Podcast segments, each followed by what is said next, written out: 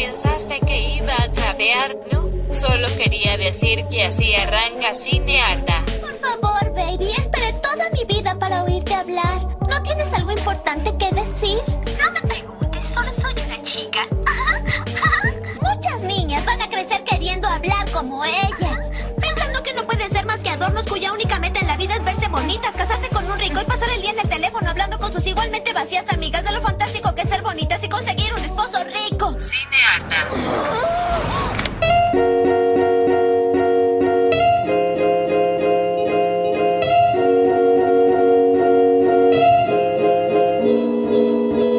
Aló, aló, aló. Mi nombre es Vito Andrada Yo soy Natalia Ábalos. y esto es Cinearta.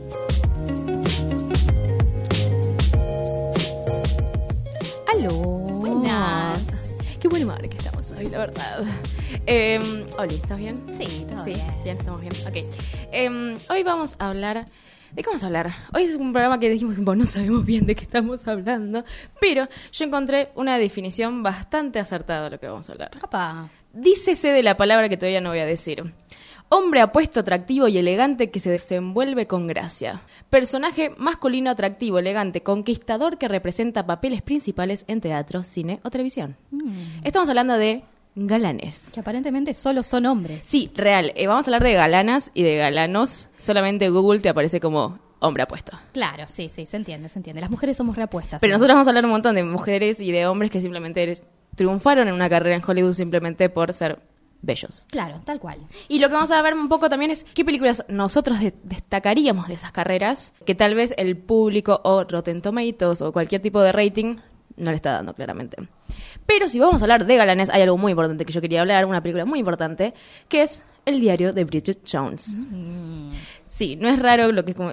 Tengo un tema, ¿cómo decís Bridget Jones? Bridget Jones, Brocheta Jones. Todo el- toda la semana me dijeron, tipo, estás diciendo mal Bridget Jones. Porque lo digo muy rápido, pero es Bridget Jones. Está bien. Estoy, le estoy diciendo bien, que venga alguien en inglés y me diga que lo estoy diciendo mal. Em, vi Bridget Jones. Voy a dejar de decir ahora, ahora va a perder sentido la palabra. Decimos Brittany, qué sé yo. vi, vi- vi esa película donde una chica gorda, entre muchas comillas, a pesar de que si ella se, se encuentra a sí misma como gorda, se lo voy a aceptar, pero en la hegemonía que vivíamos en el 2004, eso era gorda, pero hasta ahí. Tiene- Sigue teniendo un cuerpo bastante flaco, pero no voy a decir nada porque si ya se autopercibe como gorda y sufrió como gorda, es una compañera gorda, que es René. Zellweger. Zellweger, gracias, que tiene un problema. Es solterona a los 30. Oh, Dios mío, ¿qué, ¿Qué vamos haremos? a hacer? Y tiene dos amigas y un amigo puto que aparece en 20 minutos en una película de una hora 40, eh, que no influyen en absolutamente nada. Em, pero la volví a ver porque posta que no la recordaba, solamente recordaba tipo All by Myself, que es como la escena principal y la primera, de hecho, que es ella comiendo helado y cantando y tomando y Esa tenía todos los vicios esa mujer. Esa canción se canta a los gritos o no se canta. Es que es hermosa esa canción, eh, pero posta que no la recordaba, así que la tuve que ver. ¿Por qué estamos hablando de ellos? Porque eh, hay dos galanes. O sea, la gran parte de la película es que una gorda se enamora de dos galanes, que es Colin Firth y Hugh Grant. Le damos acá la bienvenida a Hugh Grant. Aplausos. Eh, de nuevo aparece en este podcast. Yo te juro que cuando pensamos en hacer un podcast eh, con perspectiva feminista, qué sé yo, nunca pensé que íbamos a nombrar tanto a Hugh Grant. Y bueno, es que fue un ícono, ¿qué querés que te diga?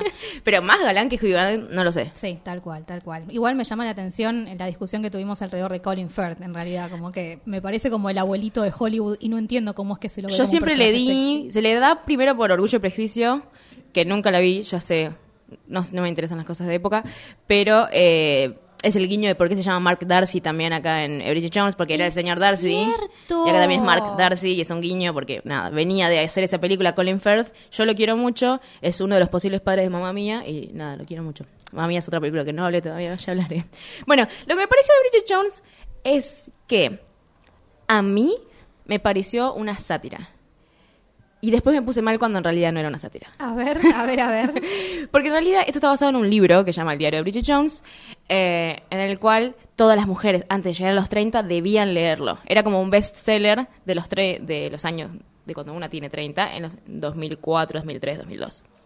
Eh, o sea que, ¿entendés que viene de un bestseller? O sea, ya que venía como la gente venía tipo diciendo, ah, va a estar buenísima, qué sé yo.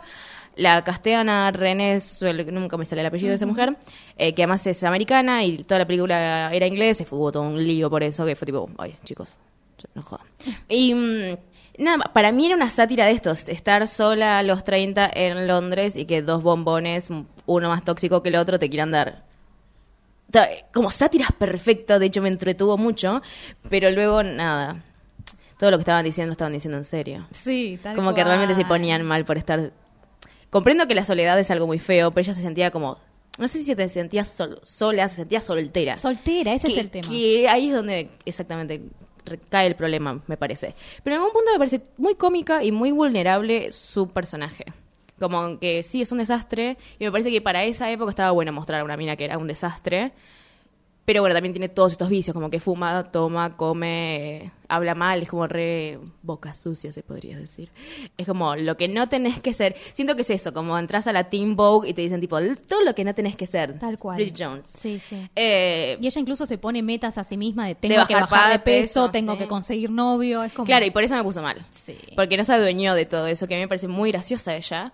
eh, y que era muy inteligente en algún punto, porque decía cosas muy copadas. Pero bueno, después aparecen estos dos hombres.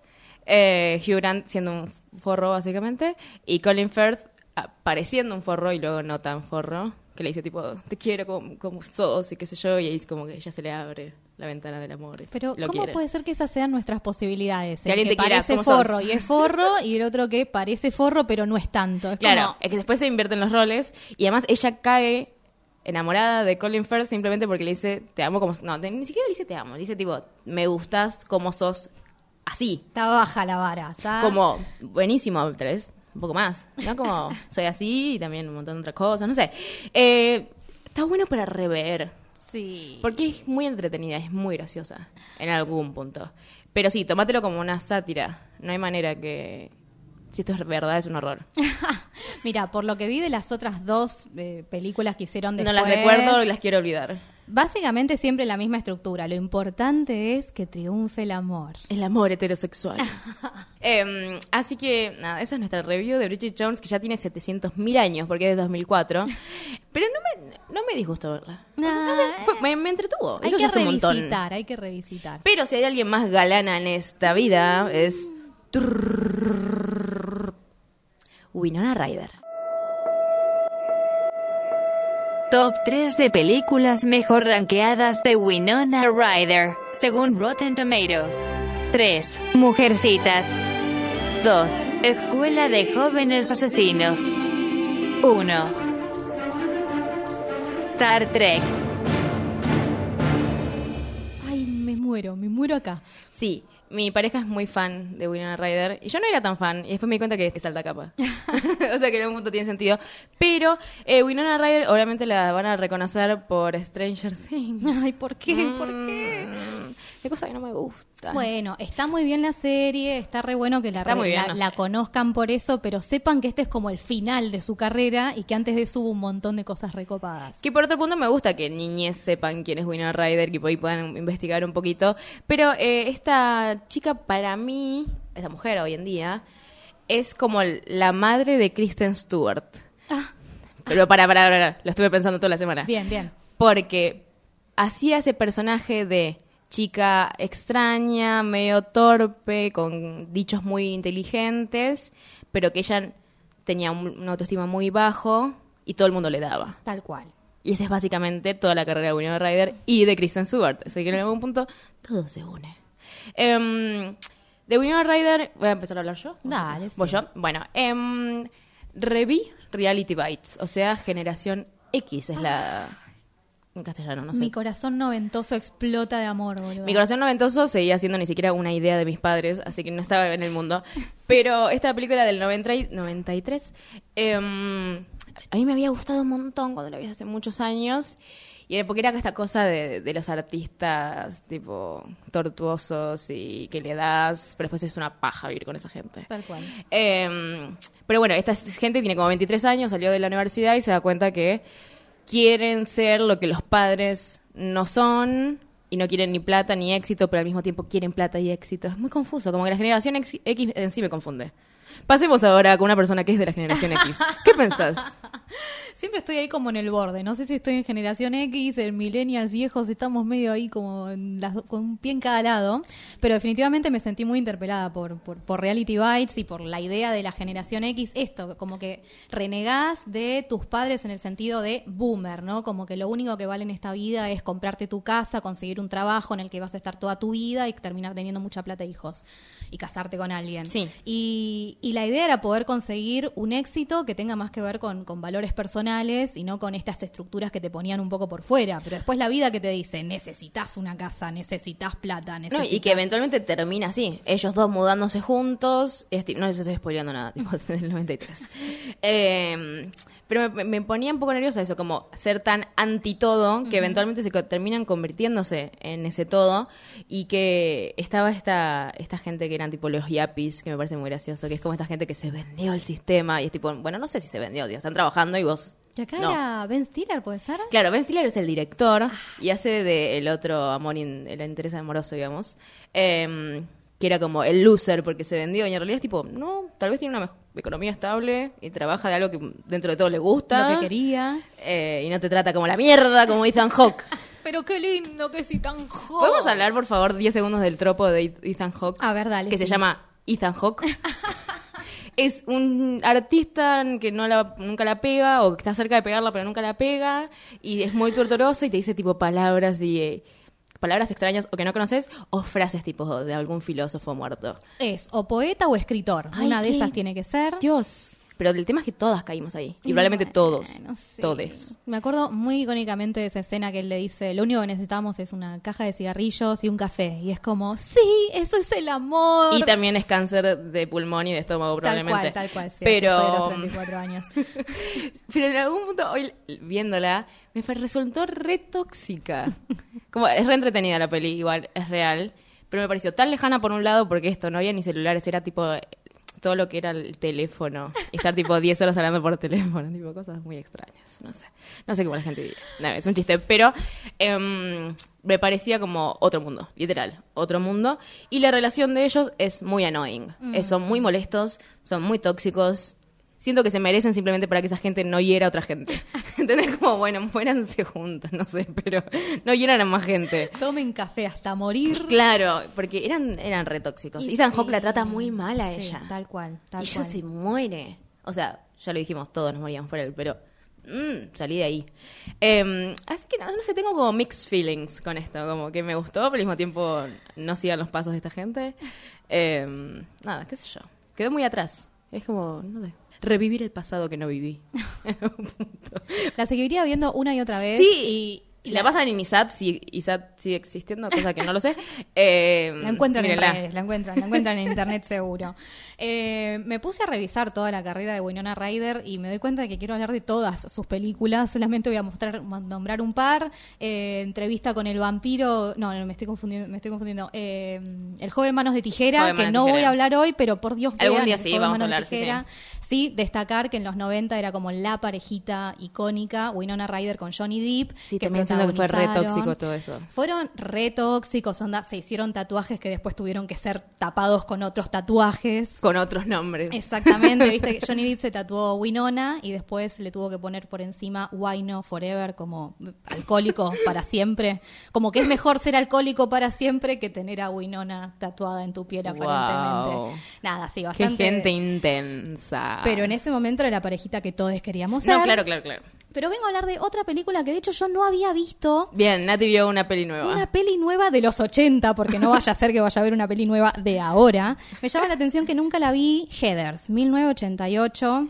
Me- Era muy pequeña. Sacos con muchas sombreras, el pelo muy batido y mucho delineador. Tal es cual. lo que recuerdo de esa película. Exactamente. De hecho, yo lo único que había visto era la tapa y me quedaba con esa imagen de chicas, adolescentes, High chetas. school. Claro, me- ahora me doy cuenta por qué nunca la vi, porque me- no sabía nada aparentemente, pero tenemos un montón de muerte y... y- y- Es que es una- ¿no es una comedia terror. negra? Es una comedia negra, exactamente, eh, que habla de suicidio, de asesinato, de un montón de cosas sórdidas, pero con muchísimo humor y con una lectura ahí medio feminista muy, muy interesante. En Heathers, se llama Heathers para empezar porque las chicas populares de la escuela son tres chicas que las tres se llaman Heather porque aparentemente no existía otro nombre. Ilana, Banana y Fontana. Exactamente. Y, mm, y están las populares que son ellas tres y Verónica, que es Winona Ryder, que no se llama Heather y tampoco es rubia, tampoco es alta y es como la que desentona dentro de ese grupo de las populares. Y desentona también porque es la única a la que le molesta mucho esta cuestión de la jerarquía dentro de la, de la, de la high school. Sí, del colegio. Eh, porque le molesta que traten mal a la gente que no es rica o que son gays o que son pobres o no sé, Lo que te- sea. to- todo lo que te puedas imaginar. Básicamente que no son tan populares como ellas. Y es la única que muestra un poco de disconformidad al respecto. Y aparece un chico, Christian Slater, que también era como el icono de los 80 en chicos sexy mal. Sí, yo le- le- me rebabeaba por ese señor. Sí, para mí es un señor. Siempre fue un señor. Lo sé, lo sé, lo sé. Pero bueno, en ese momento era como el chico adolescente. Era el, eh, el del póster de tu cama. porque era el que, el que siempre hacía del indie, ¿viste? Como Ah, el que venía como... como Esta Ethan peli es re indie igual. Recontra re indie. Y básicamente lo conoce a este chico que le empieza como a, a hacer que se dé cuenta de lo tóxicas que son sus amigas de alguna manera. Y en una especie de juego las terminan envenenando una por una y haciendo de cuenta que no las asesinaron sino que ellas se suicidaron. Y de a poco ella se va dando, dando cuenta que en última instancia todo eh, tenía que ver con un plan de este chico JD porque cómo te vas a llamar en los 80 si no es JD eh, para asesinar a toda esta gente. Y está bueno que la tenemos a Verónica que hace como un pase de, desde el principio de la película, donde no tiene prácticamente ningún tipo de agencia, donde está completamente supeditada a lo que las headers le dicen que tiene que hacer. Sí. De repente pasa a estar bajo el yugo de este chabón, como que la mete en este plan mal y macabro de asesinar gente, y eventualmente él ro- ella rompe con este chabón. No estamos spoileando nada, chicos. Es del Es del 88. 80, no jodan. Pero sepan que está re bueno, que termina rompiendo con este chico y no lo, y no lo hace como para desconocer directamente de las Heathers. Como que ella misma se da cuenta que las Heathers son muy mala gente, pero no por eso merecen morir. Y que en última instancia ella se convierte de alguna manera en la salvadora de las personas que este chico estaba queriendo asesinar.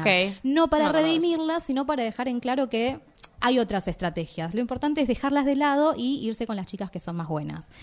En ese sentido, súper interesante el arco que ella hace desde el principio hasta el final. Y Winona Ryder, Sí, con aplaudimos. esa piel blanca leche, con unos batidos No sé si es- espectaculares. Es el, el problema de esta gente de galanes. Lo que, lo que destacamos es esa piel blanca, Mal. leche. Pero en esa película justamente, y como en muchas otras películas con Winona Ryder, vale un montón porque ella siempre era blanca, blanca, blanca, pelo oscuro, ropa oscura, ¿viste? Como que siempre era esta cuestión medio, lo que le diríamos ahora emo, o se lo hubiesen dicho hace un par de años. Claro, es verdad. Imagínate Beetlejuice con Winona Ryder. Ya vamos a hablar de Beetlejuice Por en algún otro favor, momento. bueno, Hoy no es el día. Ese es el estereotipo de Winona Ryder Claro, en sí, esa sí, sí. época. La amo. Y la creo amo, que es la única que pudo hacer eso hecho. Siento que hay cosas como más de... Hoy este programa es de lista A, lo que se llama la lista A de Hollywood, pero siento que nadie más pudo hacer Y eso. justamente, porque era como la excepción. Eran todas rubias y él. Ryder. Bien, vamos a lo siguiente.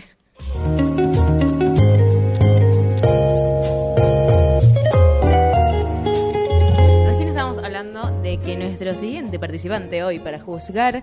em, Juzgar. Juzgar, porque si sea algo que hacemos bien es juzgar. eh, es para mí como. el- entra en el tropo de Ethan Hawke. ¿De quién? Ethan Hawke.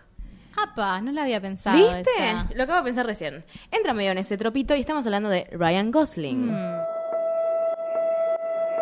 Top 3 de películas mejor rankeadas de Ryan Gosling, según Rotten Tomatoes. 3. La La Land. 2. Drive. 1. Dos tipos peligrosos. Para mí entra un poquito eso como misterioso, medio bajonero. Sí, te morís sí, por sí. él. Para mí es el- la película que lo define como personaje es Drive, esto de súper romántico de un lado, súper violencia y autos corriendo rápido todo el tiempo. Es como tiene todo lo que quieren las chicas y los chicos. Varón, testosterona, autos. Pero al mismo tiempo es raro porque él es re flaquito, re menudito. Bueno, son actores, son actores. Pueden hacer lo que quieran. De hecho, escuché que no me acuerdo para qué película no lo eligieron porque no les parecía que podía ser un, un personaje sexy y eventualmente ahora se convirtió como en el siempre tipo fue más sexy. del mundo. No, no, no, no siempre. Pero desde fue Notebook es sexy. Bueno, pero antes de Notebook te estoy Ah, hablando. bueno, claro, bien. Míralo como persona, todo flacuchito. Y tiene una cara medio aplastada, como que alguien Sí. lo aplastó cuando era chico. Em, bueno, no importa, lo que vamos a hablar son de las películas de este señor. Cuestión que ya llegamos a la época donde es un galán. No, siempre, para mí siempre, no bueno, vuelvo a decir, Bueno. para mí siempre fue un galán, como siempre lo veía en las revistas yankees y de acá también. Eh, la peli que vamos a hablar, eh, al menos yo voy a hablar ahora, es una peli que tuvo mucha controversia en mi familia. en mi familia diciendo, mi pareja y yo. Ah, bien. bien. Cuando fuimos a ver esta película, en el 2016, eh, tuvimos una discusión de dos horas en la calle, yo muy enojada porque dije, esto no es un musical. Estoy hablando de La La Land. Y no como Nati que dijo La La La La Land toda la, semana. la, la, la. No, es La La Land 2016, Ryan Gosling, Emma Stone. Yo amaba a Emma Stone antes que todos ustedes giles amaran a Emma Stone porque yo soy la fan número uno en Argentina. Después tipo salió La La Land y dijeron, ay, es que esta chica estaba bien. Yo lo vengo diciendo desde 2010. ¿Y cuál fue la polémica? La polémica es que para mí La La Land no es un musical. Ah, ok. Y estaba en la categoría de musical en los Oscars. En los Oscars que para colmo fueron Soy, eh, Oscar Soy White, ¿te acordás? Que había sido todo un tema de que los Oscars eran muy blancos. Claro. De por sí esta es una película sobre jazz con blancos. Bueno, ese es uno de los problemas que tiene La La Land. Digamos, Internet le encontró ese problema, digamos, que es este chico blanco, rubio, menemista, que va a salvar el jazz. No sé si te pertenece. Eh, acá el productor quiere entrar para decir algo y romper la puerta, pero es verdad, es un punto de vista real, como querés salvar algo que no es tuyo, es medio extraño y de hecho lo termina como salvando en el futuro, lo cual paja. Pero mi problema mayor en realidad es porque la nominaron como musical y para mí no es un musical. ¿Qué es? Una película que tiene música y eventualmente cantan y bailan. Pero la music- el musical para mí tiene que tener más de seis canciones. O sea, vos tenés una película que dura casi dos horas y solamente 20 minutos es música. Claro, vos querías ir a romper. No, yo quiero musical. El, claro. O sea, no quiero, Le Mis- no quiero Los Miserables, que es una canción entera. Tres horas. Quiero algo en el medio. Y de hecho, es la canción, es el musical que fue nominado con menos canciones en todos los Oscars. Mirá vos. En ese sentido, punto para Vicky. ¿Cantan Eh, ellos? ellos, mira, Emma Stone quiso hacer, quiso no, le dieron el papel de cabaret durante dos meses en Broadway y lo hizo horrible Oh. porque no le da la voz y de hecho el rango que le dan en en La La Land solamente hay una canción que le llega bien su voz, en las otras está reforzado y ella misma lo dijo como estas canciones no estaban hechas para mí en algún punto, excepto una que es cuando hace el casting y le va bien. Pero por otro lado, otro problema que tengo con La La Land, que a pesar de que está muy bien dirigida, es muy bella de ver, la música es excelente. El único que tiene agencia en esa película es Ryan Gosling. Yo pensé que ella también tenía algo de agencia, pero literalmente cuando lo analizás y empezás a leer un montón de estas cosas, te das cuenta que él toma las decisiones de todas las cosas, de la vida en conjunto, la vida de, y la vida de ella también. Decís, nos falta una parte de, de toda esta historia, como qué pasó con la obra de Mía, o qué onda con sus padres, no sé, como que falta un montón de cosas para ver. Y fue más como Ryan Gosling, bueno, no Ryan Gosling, el personaje de Ryan Gosling, tipo, hace esto, vamos para allá, vamos por acá. Eh, y eso un poco me molestó. Eh, pero bueno, La La Land aparece en este momento donde es todo súper blanco y los Oscars le decían eso. De hecho, fue el quilombo de Moonlight. ¿Te acordás que le habían dicho, tipo, el ganador es... Es. La La Land, el chabón dijo La La Land cuando era Moonlight, que para mí en algún punto dijeron que Moonlight no estaba tan bien. No puedo decir lo mismo porque todavía no lo vi. Pero hubiese ganado ese año La La Land si no hubiesen tal vez sido justamente todo este quilombo de Oscars. So White. Em, en sí es una película muy bella. Es un, o sea, es real, es muy bella esta película. Pero también hay que encontrarle las otras, las otras cosas. Tipo, no puede ser que sea solamente en un solo punto de vista y te dice que está mostrando los dos. ¿Entendés a lo que voy? Sí, sí, sí. Eh, entonces como que en ese momento me, no sé, me molesta un poquitito. Porque me gustaría que sea mejor, no sé. No sé, igual este chabón tiene estas cosas de salvar el jazz. O sea, el director es también Chazelle, que es el de Whiplash. Ah, mira. Tiene esta cosa con la Ah. música y con el hombre que te enseña y toda la bola. De hecho, hay un montón de notas sobre eso, de cómo este director particular eh, tiene esta cosa como la figura del hombre grande enseñándole a gente y todo, qué sé yo. Blanco siempre. Con mucha tortura de por medio, hasta No, donde tengo claro. entendido. No, y esta cosa que particularmente el personaje de Ryan Gosling quiere como el jazz clásico, ¿entendés? Un purista. Un purista y, y tradicionalista y como va a salvar a la raza musical. Una cosa muy extraña. Sí, es un poco fuerte y además el único amigo negro que aparece, que es músico posta, es como, "Ah, estás arruinando el jazz porque estás haciendo jazz pop. No sé, ¿viste cómo te pones tipo en pretencioso y tipo le diste para adelante y te chocaste con un árbol? O sea, es eso para mí, en algún punto. Me encanta que ellos mismos pusieron a un negro que se pelee con, con Sí. Ryan. Hermoso, hermoso. Claramente, que es el vendido, el sellout. Así que nada, ese es mi descargo sobre La La Land. Acá eh, detrás de la vidriera nos están matando, pero no importa porque este es nuestro podcast. Cuéntenos, cuéntenos qué piensan. Sí, por ahí estoy errada, no lo creo. Pero eh, me escríbanos en arroba sin harta qué piensan de La La Land. Poco probable que vi que esté equivocada, pero le da Tengo una puntos, chance. tengo argumentos. Total, Esa, fuera, totalmente. esa fue mi pelea de dos horas en ese 2016. Tengo argumentos. Bueno, yo estuve investigando un poco la vida de Ryan Gosling y viste que él empezó con el club de Mickey Mouse en Canadá, porque aparentemente es de Canadá y eso ya hace que me caiga bien, honestamente. Hay un montón de gente recopada acá. ¿no? Sí, a mí me gusta porque ellos parece que son re buenitos y qué sé yo. Deben ser tipo todos unos tipo psycho killers y parecen todos tipo un país de bonitos en realidad tipo psycho killers. Mejor, más interesante todavía. No, si es en la vida real no es interesante. La cuestión es que para mí salió de ahí el chabón, viste, como esta idea de venir del club de Mickey Mouse, era como un, un personaje muy aniñado, digamos, y fue recién con The Notebook que, que tomó como esta, esta idea de, de, de- de- de galán, Galán. básicamente. Y ahí se empezó a hablar mucho de su vida privada. De hecho, él ya había salido con Sandra Bullock. Cuando habían, bueno, filmado una película muy mala juntes y se había hablado mucho de eso porque ella era mucho más grande que él aparentemente, viste que eso es como el, el, ¿Cuánto el más gran grande? pecado. No, era muy grande, Ah, tipo, ella en su- él en sus 20 y ella en sus 30 largos, digamos. Es que Sandra Bullock debe ser más vieja de lo que pensamos, solamente que hay muchas cirugías en el medio. No, ¿No? sé si, yo, yo creo que Pero esa yo para mí sigue siendo joven. duerme en formol, no sé qué O hace. cirugías. O cirugías también puede ser, tranquilamente. Pero bueno, cuestión que ahí Sí. se empezó a hablar mucho de su vida privada y eventualmente cuando ya salió de Notebook, él empezó a salir con Rachel McAdams y ahí como que explotó todo el mundo. La quiero un montón. Me enteré además de que ellos nacieron en el mismo hospital, ¿viste? Como esas cosas súper románticas, como era el destino. Bueno, aparentemente los medios se hicieron cargo ellos solos de buscar esta información. No, y Natalia también Y buscó bueno, esta información. Obviamente, porque soy una profesional, Del chimento. tal cual. Y bueno, se habla mucho de la vida privada de Ryan Gosling. Yo no vi La La Land, pero quiero traer ¿Te va a una película que a mí me gustó un montón, que es Lars and the Real Girl.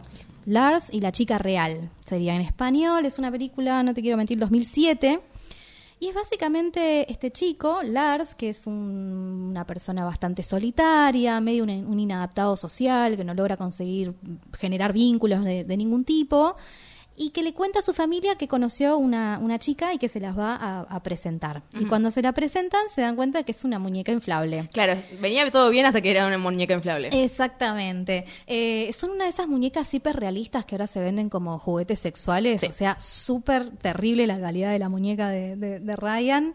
Y mm, no la quiero spoilear, está bien que ya tiene unos años. y no me la demás. peleé porque yo la quiero ver. Totalmente, es súper indie, súper así como dramón muy tranca, digamos, no vas a verlo corriendo en un auto ni de casualidad. Eh, pero es súper interesante porque lo muestran este, este personaje que es muy raro él y que de alguna manera a través de este proceso que hace con su muñeca encuentra la forma como de hacer un proceso personal sobre por qué no está pudiendo construir sus vínculos y eso implica también trabaja- eh, trabajar la, la relación con su familia. En ese sentido, es muy tierna, muy chiquitita, cierra por todos lados, la verdad que me parece fantástica. Puede parecer muy poco feminista esta idea de que un chabón se tenga que conseguir una mujer inflable para poder saber cómo construir vínculos sanos, pero es- está bueno la, la exploración que hacen justamente, porque no es una muñeca que la muestran como, no se la coge, digamos, para, Claro, para no por el morbo. hablando mal y pronto. De hecho, eh, escuché que esta película la iban a dejar en manos de Seth Rogen y compañía, como para que te des una idea de qué otro tipo de película podría, Podría haber, haber- sido Sí, sí, sí, y qué tipo de muñeca inflable podría haber usado. Y no, lo hicieron muy bien, consiguieron una guionista, una chica Nancy, no me va a salir el nombre ahora, pero que de hecho logró una nominación al Oscar por el guion que escribió para esta película. Así que súper recomendada, no vamos a spoilear más, pero revéanla y cuéntenme qué les piensan. ¿Qué piensan? Yo ya me estoy yendo a verla, no sé. Nos encontrás en Instagram como arroba cineata.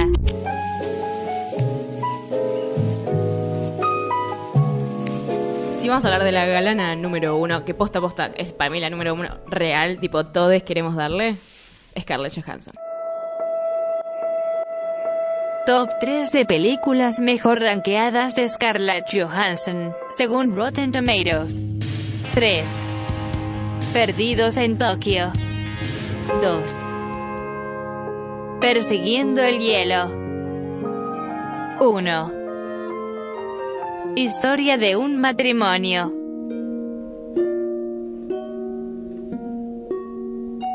Me encanta. Sepan que voy a decir mal su nombre mínimo una vez. Scarlett Johansson. Es, ¿así? para mí es con O. Johansson. Johansson es Kevin. Yo le tiro Johansson, sí. sí. Es de Johansson. Johansson. Carlos Johansson. bueno, em, la queremos mucho, pero sus papeles a veces son muy dudosos. La verdad que venimos haciendo mucha agua con Scarlett. Vamos a repasar un poco su historia. Eh, aparece así como la estrellita, si bien tiene algunas películas indie antes, en 2004 cuando hace Lost in Translation, con Bill Murray. que no la vamos a hablar hoy. No la vamos a hablar hoy, pero hoy es como medio que salta la fama y como que se empieza a hablar de dónde había estado escondida esta chica Sí. de alguna manera. De hecho, el primer frame de esa película es su culo. Exactamente. Una bombacha transparente. Ella misma admite que los personajes que le han dado, especialmente a partir de esa película, son siempre hipersexualizados y, y eso se, se mantiene a lo largo de su carrera. Incluso ahora que estuvo en, en- en películas de superhéroes y demás, Marvel, que sí. no voy a saber nada de la vida negra, ¿puede ser? Eh, sí, Ah, Black Widow. Ahí está, vamos, no, no estoy tan afuera del mundo. que ahora se supone que sale la película de ella. Claro, exactamente. Eh, Scarlett Johansson se convirtió hoy en la mujer mejor paga de Hollywood, que es ya como súper importante que sea una mujer. Pero bueno, se ha construido a base de este tipo de, De de que tiene un cuerpo hermoso, hegemónico, y una cara hermosa y una voz atípica para esas caras. Exactamente. Porque tiene todo una voz de fumadora en algún punto. También surge ella eh, cuando veníamos de una época de los 90, donde toda estaba esta cosa del heroin chic, como que había que ser flaca al borde de la anorexia, como si te estuvieses dando con Sí. heroína todo el tiempo. Y esta es una rubia que tiene carne, que tiene de dónde agarrarse, que es voluptuosa, que tiene curvas eh, y demás. En ese sentido, interesante. Eh, yo quiero hablar de Match Point. Bien, eh, vamos a hablar de una peli de Woody Allen. Ay, sí. no sí, pensé que íbamos a llegar a sí, este momento. yo yo lo, lo evité un montón de tiempo, que conste. Pero tengo que admitir que cuando yo vi Match Point, mucho antes de que... Sale tu disclaimer de repente. Mi, disclaimer era el ratoneo a más no poder con esta mujer, porque además ahí está súper sexualizada. La piba es como un sexo con patas, ¿entendés? Como que va caminando, la, la, la voz le carra- no le deja de carraspear en ningún momento. Siempre está como Ni siquiera cuando la quieren asesinar, porque sí te vamos a spoilear todo, Woody. Eh, y bueno, y es como, me parece el estereotipo más, más, más grande de, de mujer sexy y en última instancia de lo que pasa con Woody Allen después de que se coge a las mujeres que se quiere coger, que después las quiere matar, básicamente, y dejan de ser interesantes y se convierten en, en mujeres Es con el mismo molestas. chiste siempre. Siempre el mismo chiste, Es exactamente. loquísimo. Match Point, ¿cuál es? ¿Es la que está con? Pues yo me confundo porque Scarlett Johansson está toda la carrera de Woody Allen, más o menos. No me acuerdo el, el- el nombre del actor, pero... ¿Es el de Tudors? Es el, exactamente, exactamente, que es el chico que hace tenis y que se conocen, tienen una especie de amorío y cuando él le deja de convenir el amorío, se le quiere deshacer de ella, básicamente. Literalmente deshacer de ella. La quiere matar. Exactamente, deshacerse de ella. Eh, no vamos a hablar mucho más de Match Point. ¿Es una buena película? Sí, es una buena película. ¿Está hecha por un hijo de puta? Sí, está hecha por un hijo de yuta, pero con todas las letras. Así que en ese sentido no la vamos a recomendar. Jonathan Rice Meyer se llama. Ahí está, yo no lo conozco de otras películas ese chico. Era, ¿no es de Shakespeare in Love? Mm, Shakespeare enamorado, ¿no es él? ¿Es otro? Bueno, es el de Tudors. Bueno, sí, cuestión. Un chico lindo también. Sí, también, re- De, de esa Como movida. cara de, de que alguien talló esa cara en algún lado. Exactamente. Lo que me llama la atención de Scarlett es que más allá de que es como la, la figurita sexy de todas sus películas, en la vida real se habla de ella de una manera muy chota, básicamente, porque ella ya se casó tres veces. Ok, no sabía nada de todo eso. Y acaba de cumplir 35 años. Escuché, eh, leí títulos de noticias que son horribles, tipo La caída en desgracia de Scarlett Johansson. Loco, está haciendo guita a rolete, se está ¿Qué por casar el año que viene.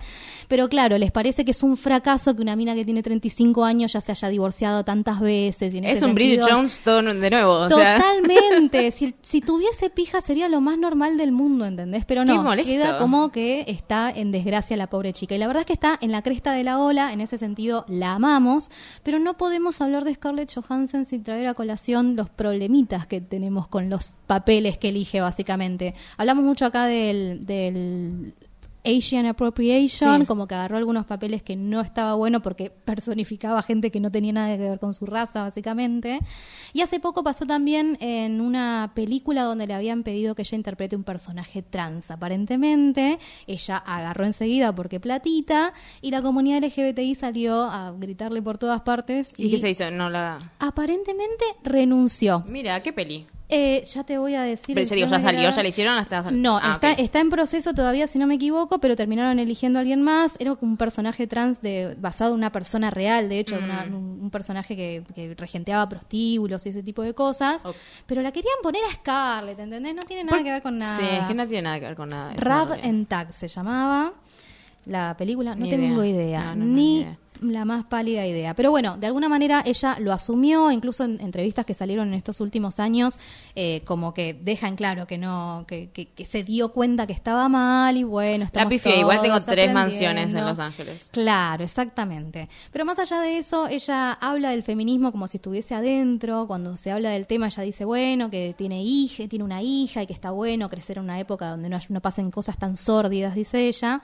Pero sigue erigiéndose a sí misma como una fiel defensora de Woody Allen, porque aparentemente después de Match Point quedaron como amigotes. Es que hizo 700.000 películas, fuera de joda. Bueno, hizo Match Point y hizo Scoop, que es una malísima Scoop más no es poder, muy muy mala. Pero bueno, cansada de haber hecho una, hizo dos y cansada de haber hecho dos, hasta el día de hoy lo sigue defendiendo. Literalmente, hasta el día de ayer esta mina sigue Sí, sí, sí. defendiéndolo. En una época donde ya trabajar con Woody Allen no es No está- gratuito. no es cool, nada más. Justamente, hay actores que de hecho han participado de sus películas y que han terminado donando las ganancias de, de- de esa producción por, por pura vergüenza, por no quedar Claro. pegados a eso. Y esta mina aparentemente, esta mujer, esta persona, whatever, eh, tiene tanto, tanto, tanto poder que se puede dar el lujo de, de defender a este, a este personaje. Y lo sigue diciendo en estos términos de, esta es mi experiencia, yo lo conozco como mi amigo. A mí no me hizo nada. A mí no me hizo gente. nada, entonces no puedo decir nada. La verdad que en ese sentido la odiamos y está muy cerquita de Kill Your Idols, pero Sí, quedaste afuera. De repente sé que pensé que reentraba en Killer de Dulce. Pero lo peor es que yo vi una película de Scarlett Johansson que quería comentar. Contame, contame. Eh, vi Ghost World. Mm, ¿De qué No, año es? 2001. 2001. Es ella con esta chica que nunca más volvió a aparecer, que se llama Tora Birch. No. Sí. Es- muy esa época. Sí, sí, tal cual. Es de belleza americana también estaba. ¿Sí? Sí, pero bueno, más grande. No me acuerdo. Bueno, no importa. Eh, no me gustó. fin de la review. Muchas gracias por venir a este show llamado Cinearta. Eh, qué paja. Contame, contame. No, es una peli que está basada en un cómic. Sí. El cómic se basaba en estas dos amigas que se acaban de graduar, tienen 18 años y están medio perdidas. Y tenés el personaje Scarlett Johansson, que es como más que más tradicional, quiere un trabajo, quiere mudarse, toda la bola, y más tímida. Claro, medio introvertida, ella tiene 15 años en ese papel, en realidad, está haciendo 18. Y Thora Birch es como que es más extrovertida y quiere probar cosas y qué sé yo.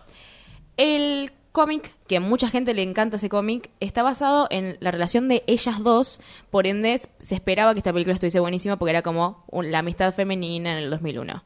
Sucede que aparece el personaje de Steve Buscemi, que tiene onda con Thora Birch, que tiene 18 años y él tiene como 40. Y además es horrible, Y pobre además es Steve Buscemi.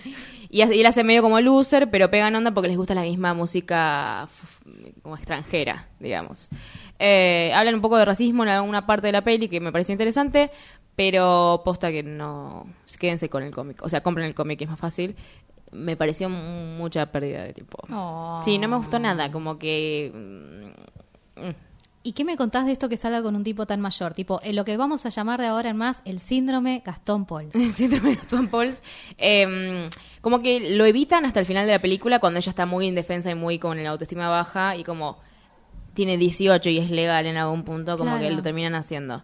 Eh, pero nada, como que la historia, a ver, para hacer como la tercera, no, que es la número 5 creo, de mejores películas de Scarlett Johansson y aparece tipo muy poco en la peli. Como Mm. que Porque la protagonista es la otra. la ¿no? protagonista es Thora Birch, eh, entonces como que nada, me hace preguntarme un poco como de la carrera de Scarlett, como las mejores películas que tiene o es una voz en el teléfono. una voz, no, que es tipo un sistema operativo, es la mejor amiga que aparece, no sé, media hora de las dos horas de película, eh, o es un Avenger, ¿entendés? Como que compleja para hacer tanta plata eh, que tenga películas donde ella siempre es secundaria me, me es- no, no.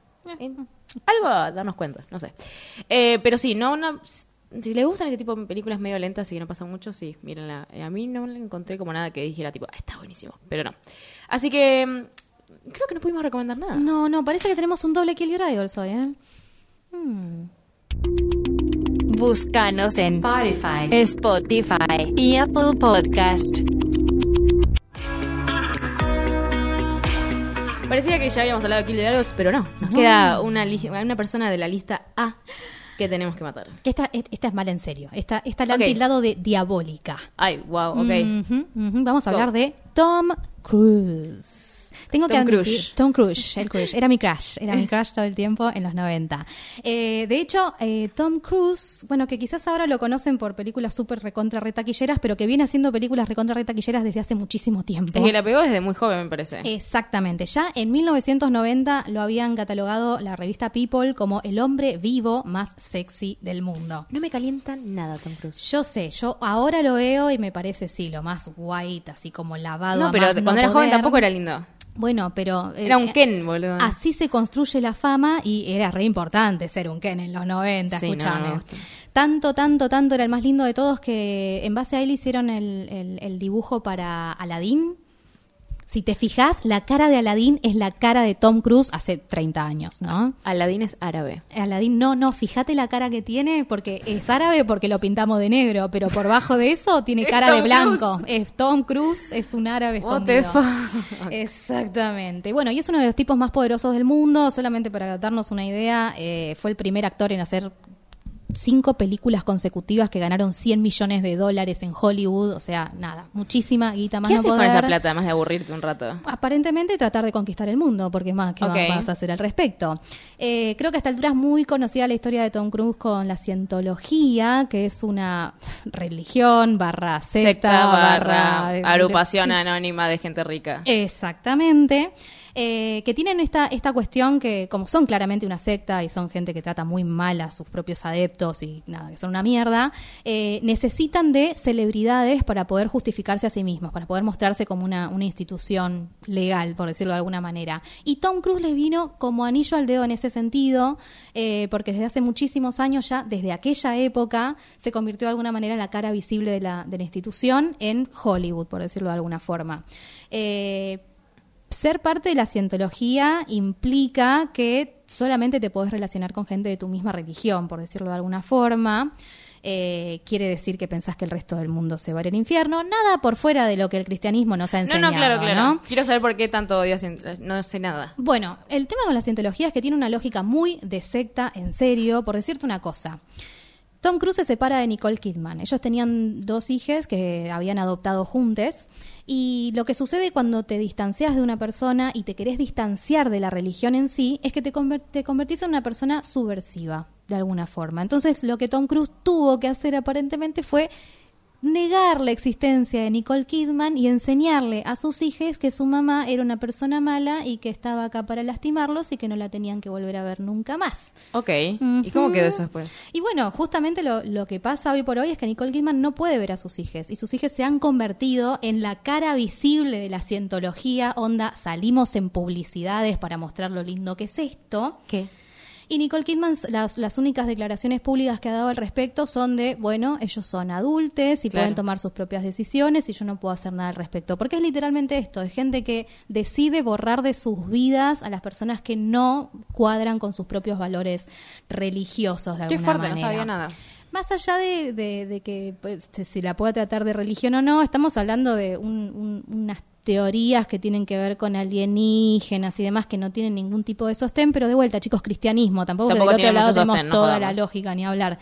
Pero la verdad es que tienen muchísimas denuncias sobre el trato que se hace con la gente que se aleja, con el trato que se hace dentro mismo de la institución cuando no sos Tom Cruise, porque una cosa es tener todos los millones de dólares y ser realmente Claro. útil, y otras cosas es venir muy de abajo y en general tiene que ver con que les das toda tu plata, con que gastas un montón de dinero ahí y terminas en una especie de literal servidumbre como esclavos al interior de, la institución. En ese sentido, eh, hay una, una mujer que fue parte de, de- de esta secta y Li- Lina Remy se llama, que es una actriz que también estuvo en Hollywood y que ahora se volvió como la gran denunciante y que dejó en claro que sí, que efectivamente Tom Cruise es el diablo personificado y yo, entre nosotros, le creo. Así que muerte a Tom Cruise y muerte a la cientología, por Dios chicos, salgan de ahí.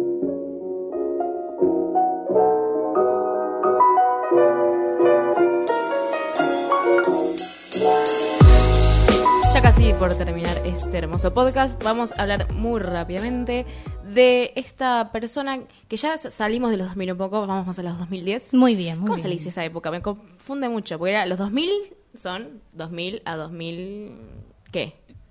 ¿Cinco? No. No, de 2000. Ah, claro, pasa ¿Y que ahora se 2010 a acorta. 2020 qué es? ¿Cómo Y- se le llama esta nueva época? Los 2010 Los 2010 es, bueno, vamos a poner este nuevo término, vamos a ponerlo en Urban Dictionary, los 2010 es. estamos hablando de la única representación queer que pudimos encontrar de la lista ad de Hollywood. Galana, Kristen Stewart. Top 3 de películas mejor rankeadas de Kristen Stewart, según Rotten Tomatoes. 3. Adventureland, un verano memorable. 2. El otro lado del éxito. 1. Ciertas mujeres. Ay, se me cae la bombacha. Toda vuelta. Hablamos de Winona Ryder al principio, cerramos con Kristen Stewart. eh, ya dijimos que para mí es su hija. Me encanta. Eh, Kristen Stewart, ya habíamos hablado en capítulos anteriores, que sale por Crepúsculo, había hecho pelis antes, eh, pero la pegó como galana, con el mismo tropo de cómo es medio tímida y le sale todo medio mal y bla, bla, bla. Pero quería ver qué películas tenía como las mejores rankeadas. Aparecen pelis que yo no conozco, así que las voy a ir a ver eventualmente, pero quería destacar una que está muy bien, eh, que se llama Personal Shopper. A ver, es una película como de pseudo terror, no, ni siquiera terror. Pero es como una historia sobre fantasmas, básicamente. Y ella lleva la película sola durante dos horas. Wow. Está muy bien. O sea, tiene personajes secundarios, pero muy de, de vez en cuando aparecen. Y es ella sola tratando de conectar con este espíritu que creemos que es su hermano. eh, porque ella tiene una cierta sensibilidad así. Eh, está muy bien, no tiene nada que ver con el feminismo, ya lo sé. Pero me pareció que estaba buena como ver como una actriz que vos pensás que es crepúsculo se puede bancar una película de casi dos horas, ella con un espíritu.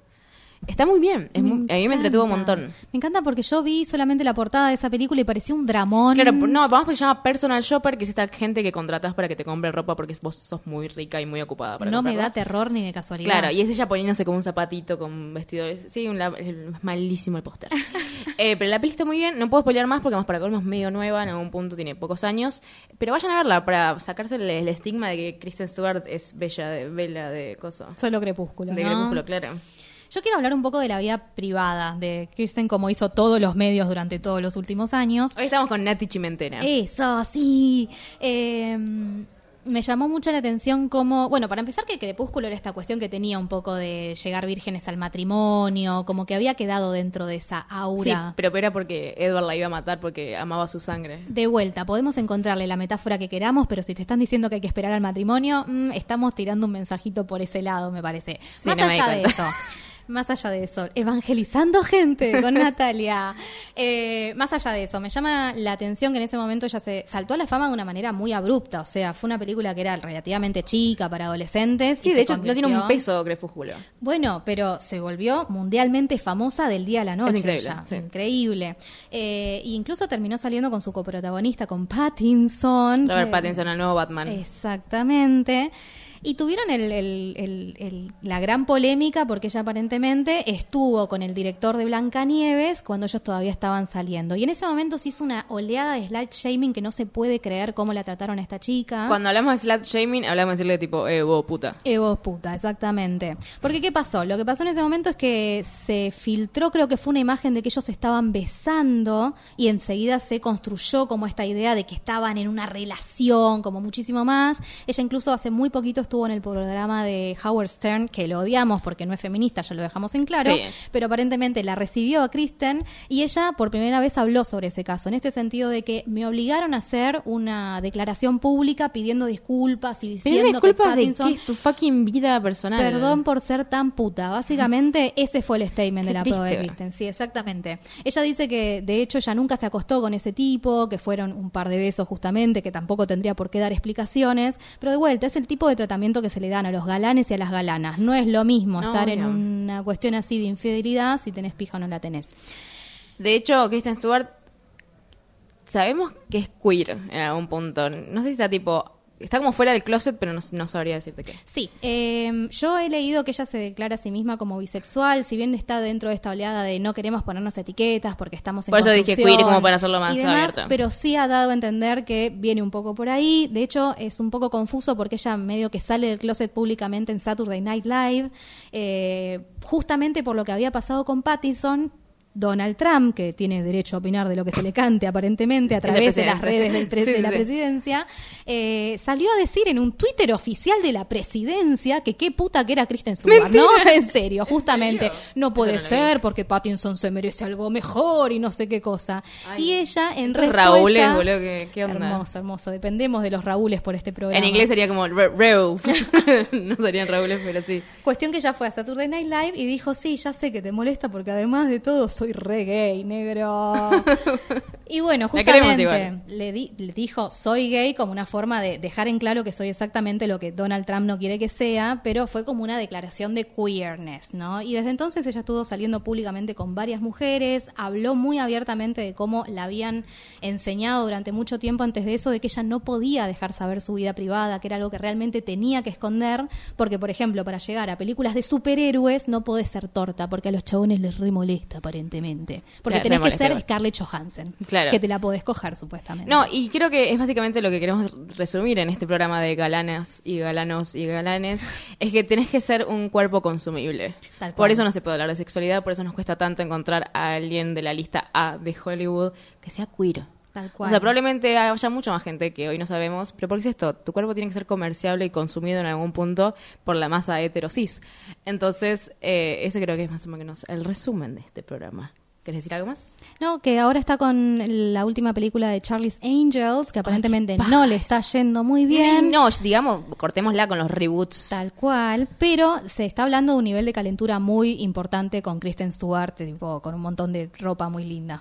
Eso. Solamente la vería por eso. Solo por eso la voy a ver, exactamente. Bien, Exactamente. nos despedimos de este hermoso podcast llamado Cinearta. Agradecemos a la China por la... La China, la China como si todos la conocieran. La China Baldonado en edición. Facu Tapia que hoy está coordinando y siempre produce.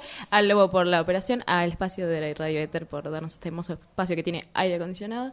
Eh, esto es una producción de Siga Bertov. Síganos en redes. Cualquier cosa que nos quieran decir por redes, díganos. Hace un po- poquito tiempo se empezaron a escribir un montón de gente que no conocíamos, que son como oyentes silenciosos. Escríbanos, nos ponen muy feliz. Es lo único que es la razón por la que hacemos esto. No sé si la única razón, Una. pero me alegraron literalmente la semana, así que aparezcan y escriban, nos, nos hacen muy felices. Mi nombre es Vito Andrada Soy Natalia Ábalos. y esta ha sido Cinearta.